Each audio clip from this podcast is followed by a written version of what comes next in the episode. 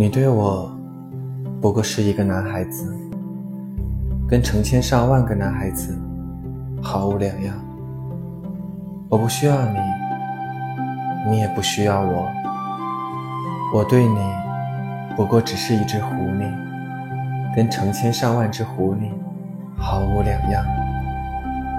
但是你要是驯养我，我们俩就会相互需要。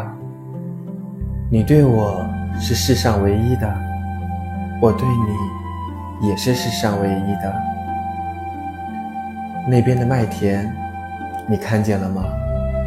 我不吃面包，麦子对我是没有用的。麦田引不起我的遐想，这很不幸。但是你有金黄色的头发，你驯养我后，事情就妙了。麦子黄澄澄的，会使我想起你。我会喜欢风吹麦田的声音。人只能了解自己驯养的东西。现在那些人再也没有时间去了解什么了。他们要东西，都在商店去买现成的。可是哪儿也没有供应朋友的商店呀。人。也就得不到朋友。你要朋友，就请驯养我吧。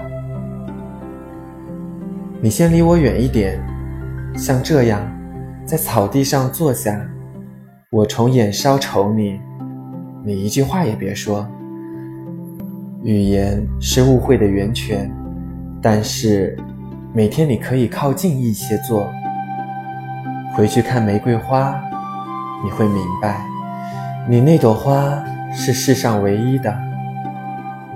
你回来再跟我道别，我送你一个秘密作为礼物。我的秘密是这样的，很简单，用心去看才看得清楚。本质的东西，眼睛是看不见的。你为你的玫瑰花费了时间。才使你的玫瑰花变得那么重要。